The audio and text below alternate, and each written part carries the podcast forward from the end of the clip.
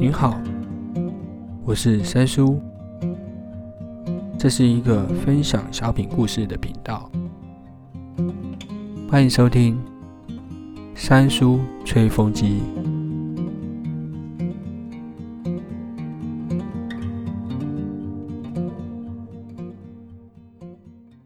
有一天凌晨，我们夫妻都还没有睡，我们就想到之前一直想要去基隆的一个凌晨有开的一个海鲜市场。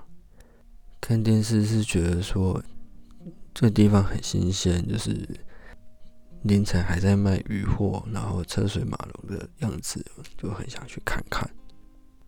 刚好就是。买了一台家庭车，我们就想说，好吧，趁还年轻还能动，走吧。出发前，我们特别去买了咖啡跟蛮牛两罐，两夫妻就稀里糊涂了，就把这些饮品先喝完再上车。因为妻子目前有孕在身，所以呢。为了要让她觉得舒服，所以我就跟她说：“哎，要不要放一点你喜欢听的音乐？”这样子，结果他一路上就给我放，呃，中学时代所喜欢的一些韩国团体、型男团体之类的吧，我也不知道。总之，一路上就呃，懂之懂之的就被。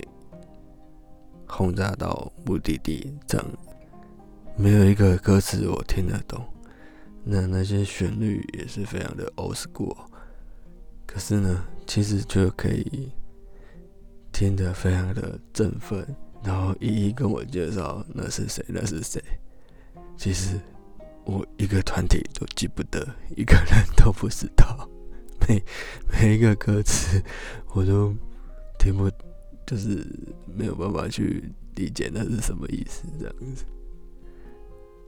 到目的地已经是凌晨两点多了，就下来的第一个印象是觉得说，哇，好像泰国，就是在桥下就有一大堆的那个摊贩，人，那每一个摊它都是渔货。那我们沿着桥下就开始走，然后一路走着走着，哇，发现真的是货车啊，一直一直挤来挤去，就是连我们要走的路都非常的呃难以前进。那货车也非常厉害，就是慢慢塞，慢慢挤，就是有一寸的空间，它就往前一寸这样子。就是有一些有多少空间就往多少空间去塞，那这个这个状况真的是非常的拥塞，然后非常的繁荣的一个一个一个状况。那我不知道这鱼市场它到底历史多久，但是是一个非常新鲜，而且对我们来讲是非常有趣的一个一个体验。那我们开始一直走到那个。真正算是中枢吧，对，中枢的地方，我们就开始往往那条路进去，就看了好多摊，都都是一箱一箱的海鲜。这些鱼货呢，我们就其实我们很少在吃这些鱼货。通常都是买一些我们比较知道的石目鱼啊，然后鲈鱼啊、蛤蜊这些东西，就是比较家常的。但是就是海鲜类的，就海海水鱼啊这种东西，我们比较不认识。唯一比较认识的就是石斑，除了石斑以外。嗯，就是有一些昂干嘛，那些是海海鬼头刀之类的，还看得懂，但是就不知道怎么去料理这些东西，所以那些东西对我们来讲，就只能看，然后也不知道怎么去询问或也不好意思问人家说怎么煮，因为他是一个很很忙碌的一个状态。对，那我们就开始走，一路上人都是一直挤，一直挤，一直挤，然后这个买卖的状况跟一般零售不一样，就看起来它比较像是一个拍卖的感觉，就是比较批发的感觉。所以呢，就有一些有一些不知道北北啊，那一些北北好像不知道是做生意的还是什么，就会跟店家就是好像很算是很常客吗，还是什么的？总之呢，这些人就会好像固定的在某特定某几家去跟他们斡旋，说要拿什么货。然后这个货呢都是非常大量的，比如说那个套 Q 啊，他一次就叫个四五千这样子，或者是什么鱼什么鱼指定的，然后就为为这个这某些人去克制他所指定的这些鱼货这样。那对我们来讲，我们就只能走马。走马看花，连问题都问不出来，就慢慢走，慢慢看这样。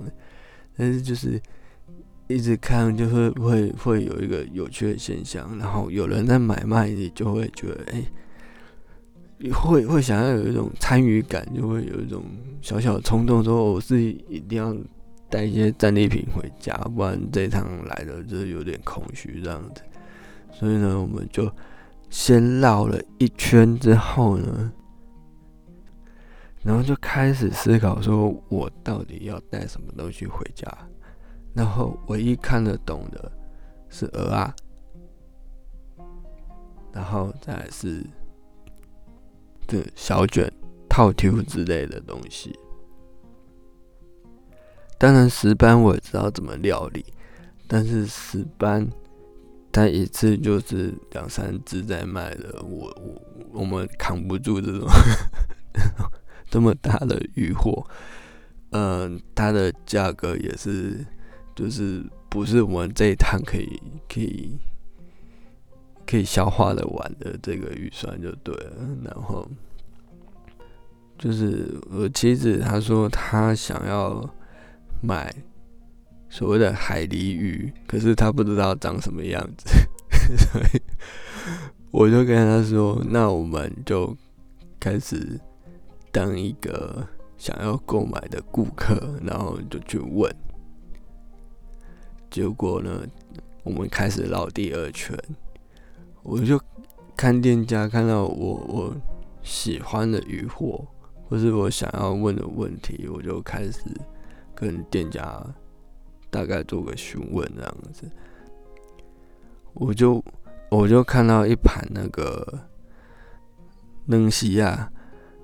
嗯，我不知道冷血鸭到底跟花枝有什么不一样，我现在还没有去查了。但是就是觉得，哎，就是想要回家做个生炒花枝，可是它就是一整盘那样子。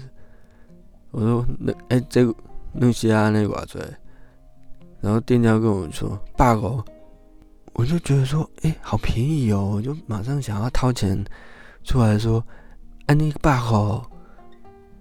店家跟我说：“无啦，一斤百五啦，这这上尾啊，上尾啊，你要爱我，要爱我，我去哪里？”结果呢，我就让他称，整整有四斤半，然后买下来要六七，呃，好像嗯五百多块还是六百多块吧。我想说，我生平没有买过这么多呃单一品的那个。鱼货就是要买到六七百块这样子，结果我就放弃了。那后来我们再继续逛，就是统计起来，我大概问了六七家这个价格啊，然后就是问一些杂问就对了。就我的妻子就是。完全没办法吭声，因为他不知道从何介入，因为每一个东西他就看不懂。然后我们中途有看到人家在拍卖，哦，那个价格很很特别，他就开始喊价，五八、五八、五百，四百九、四百九、四百九、四百八、四百八、百八，哎，很特别，它是它是以一种降价的方式来做拍卖。我我其实也在那边看很久很久，就就发现有人拿了。袋子，然后要结账，然后一结就是，嗯，就是六七千块这样子。然后我妻子就跟我说：“那个是算斤的啦。”他说：“四百五那个是一斤四百五了。”我说：“你傻了？怎么可能？那种鱼，那又不是什么高级鱼，怎么可能要用一斤要四百五？那是一盘的，就是拍卖都是用一盘算的啦。那个。”买了六七千块，那个是因为他就是买了好几样，就是好几盘这样子都被他得标，所以才买了六七千这样子。妻子的等级可能还要再加强的，对。结果呢，他最后最后好不容易看到一家渔货，那。他询问之下，哎，确定那个是海狸鱼，他就跟老板说：“哎，老板，我要一条这个。”结果老板就说：“呃，他这个是卖一整箱的哦。”然后我就在继续问，他很勇敢，继续问，就啊，一箱要多少？啊，一箱卖你七百就好了啦。听起来也不错啦，就是一整一整箱，就是七七至八只的鱼货，就是七百块，我觉得还蛮划算。但是重点是我们根本没有地方放，也没有地方冰，对，所以呢，一整趟的行程，就是我就买了两包鹅啊，然后这个鹅啊还让我买的有点。不太爽，因为一开始我就问说，因为我只是想要买一点点而已，就是一包一小包，它有分大包装跟小包装，我是买最小包装。我我问说，哎，这几包啊？对，然后老板就说不会涨，然后我就说，那我要一包，他说啊，两包一起买比较便宜，要不要两包？我说我会只要一包，老板就说：“嗯，我哪里不阿多买呢？一次都要两包呢。”我就想说，看来你都报价了，怎么可能就是只能卖两包，不能卖一包的？这是什么道理？啊，反正那个量也没有很多啦，我就想说，算了算了，就就一次买两包算了，对。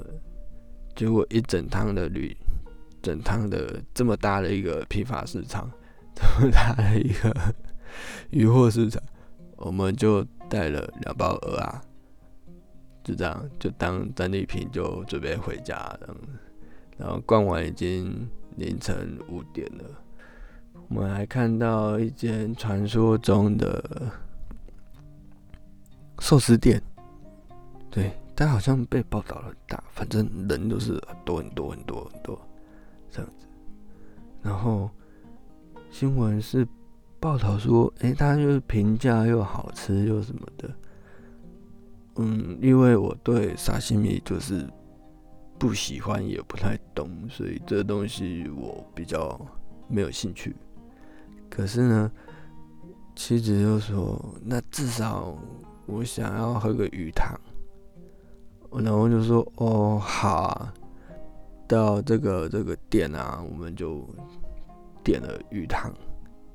这个鱼汤就是排了很久很久很久之后，然后被我们买到。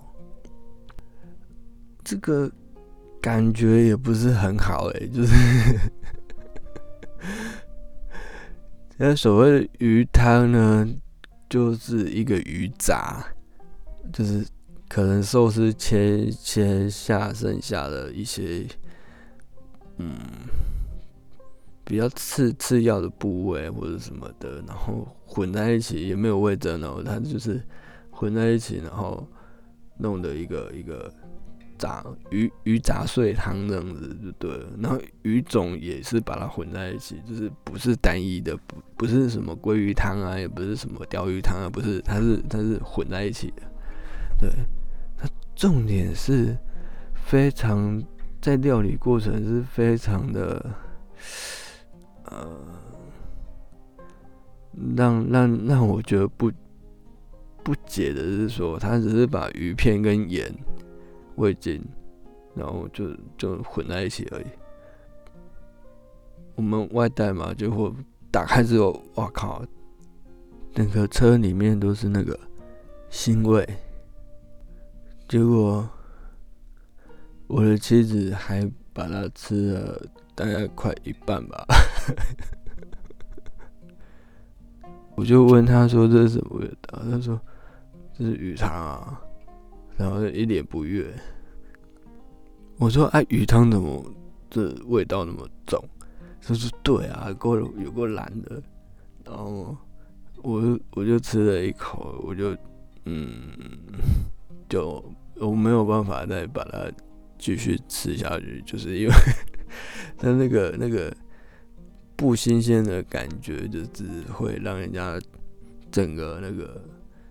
那个生气气的感觉会涌上来，就我就把它绑起来，对，然后妻子也不想继续吃，所以我们就把它放在后座这样子，就要本来是想要在那基隆那附近的一个什么山要车泊。对，因为我妻子她很想要做一个车播，就不知道是因为心情上不舒服，还是很想结束这一切的行程。总之呢，差五分钟就可以去车播的那个，就是五分钟的路程，我们也不想走了，总之就是。打道回府，然后包包款款的，就是要回回去我们我们三重这样子，这是一个一个体验吧。虽然就是过程中他没有没有很愉快，但是本来人生就是这样嘛，就是想要做什么就就做啊。那你调查再多，他也是会有你有意想不到的一面啊。就像我们旅行，就是我发现我们事前规划的旅行，跟事前没有太规划的旅行，其实玩起来品质差不了多少啊。